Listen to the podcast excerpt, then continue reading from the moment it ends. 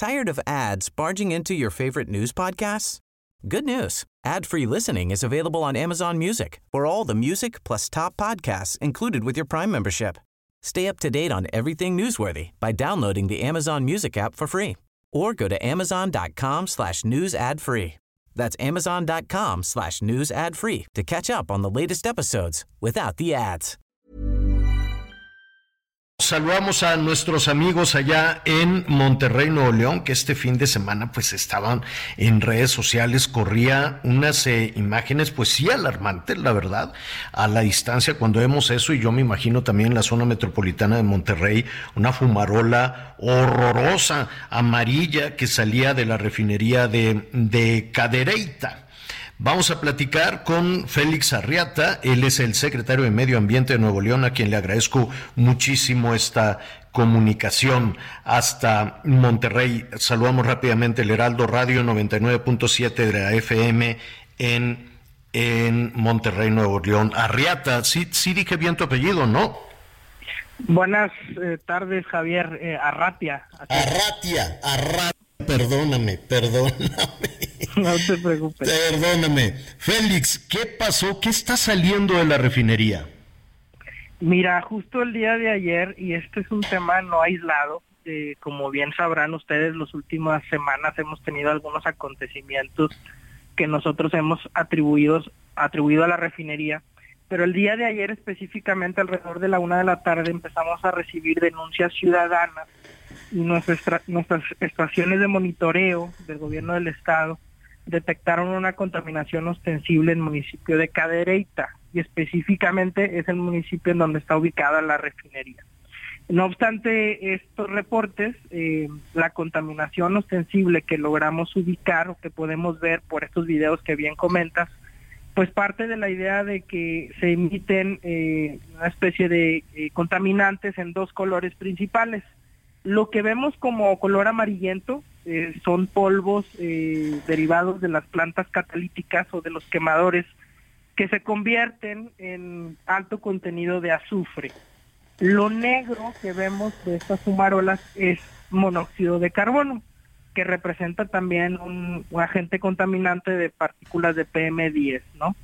Estos dos eh, agentes principales nosotros lo vimos como contaminación ostensible y a partir de este protocolo y de los últimos acontecimientos que han, eh, se han realizado eh, últimamente en la refinería, nosotros emitimos un oficio que se tuvo la intención ayer mismo de notificar como en esta especie de ultimátum o de un último exhorto a que o trabajan en la, en la mitigación de los contaminantes ostensibles o conforme al artículo 230 de la Ley Ambiental del Estado de Nuevo León, eh, la Secretaría del Medio Ambiente del Gobierno del Estado de Nuevo León va a tener que suspender totalmente las actividades de la refinería.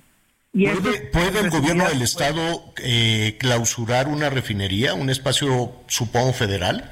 Federal, sí. Fíjate que eh, nuestra ley ambiental del Estado, el artículo 230, nos señala como facultad que eh, en el caso de que nosotros eh, observemos una contaminación ostensible de una fuente de jurisdicción federal o municipal, solamente podemos actuar como medida aseguratoria o, ejercer una medida de seguridad. Ahí nos meteríamos en la interpretación, y lo digo también eh, muy responsablemente, de si esto tiene o no aplicación federal. Pero las necesidades, Javier, en materia de contaminación del aire nos indican ejercer estas medidas de carácter extraordinaria para que la propia refinería ejerza acciones urgentes a fin de, de mitigar estas emisiones de contaminantes. Ahora, es una refinería que tiene mucho tiempo como para que no tuvieran esos protocolos de seguridad, ¿no?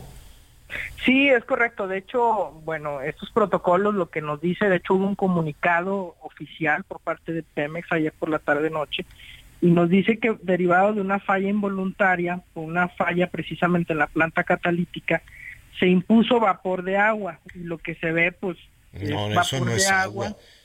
Eso al final de cuentas fue azufre y monóxido de carbono, ¿no? Es lo que nosotros estamos totalmente alegando, ¿no?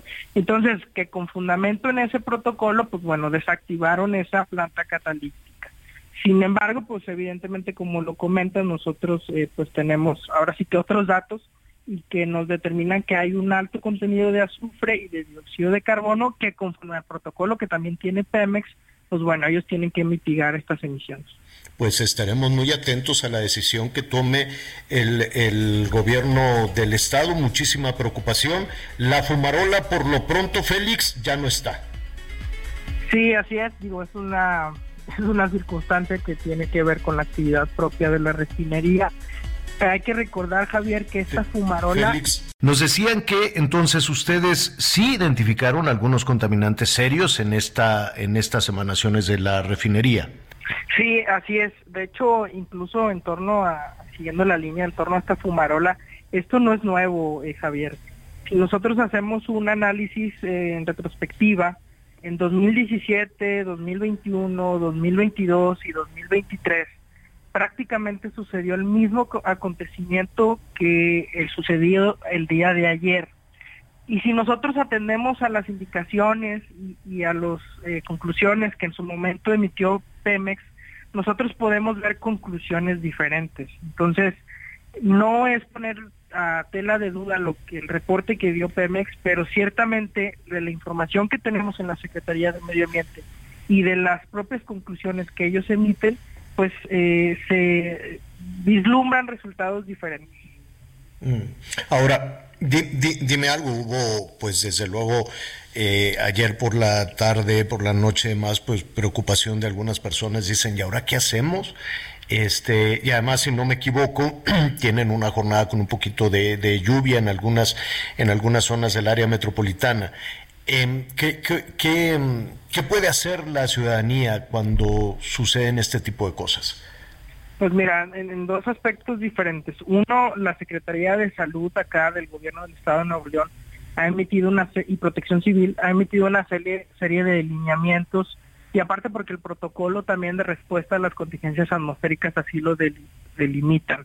Hay algunas recomendaciones en torno a, sobre todo, resguardarnos cuando suceden este tipo de acontecimientos por los altos contenidos de los contaminantes criterios, que esa es como la parte más fundamental. Es necesario comentarte, Javier, que producto pues de esta, eh, digamos, presión y preocupación del gobierno del Estado en torno a la operación de la refinería, el día miércoles tenemos una reunión en Ciudad de México en donde pues lo que entiendo y lo que así nos expresaron es que nos van a indicar las medidas urgentes y necesarias que la propia refinería va a tomar para la reducción de estos contaminantes. Entonces, eh, ciertamente vamos a estar a la espera del día de miércoles para ver cuáles son las acciones que nos ponen sobre la mesa y en función de eso también nosotros eh, evaluar las facultades que tenemos tomando como eje central el proteger la salud de los habitantes de la zona metropolitana. Claro. Claro. Félix, te, agradezco mucho, estaremos ahí atentos. Si no tienes inconveniente, el miércoles reanudamos esta conversación. Claro que sí, Javier, estoy al pendiente y un saludo a tu auditorio. Mm, gracias, es Félix Arratia, secretario de Medio Ambiente de Nuevo León. Tired of ads barging into your favorite news podcasts? Good news. Ad-free listening is available on Amazon Music. For all the music plus top podcasts included with your Prime membership. Stay up to date on everything newsworthy by downloading the Amazon Music app for free or go to amazon.com slash news ad free. That's amazon.com slash news ad free to catch up on the latest episodes without the ads.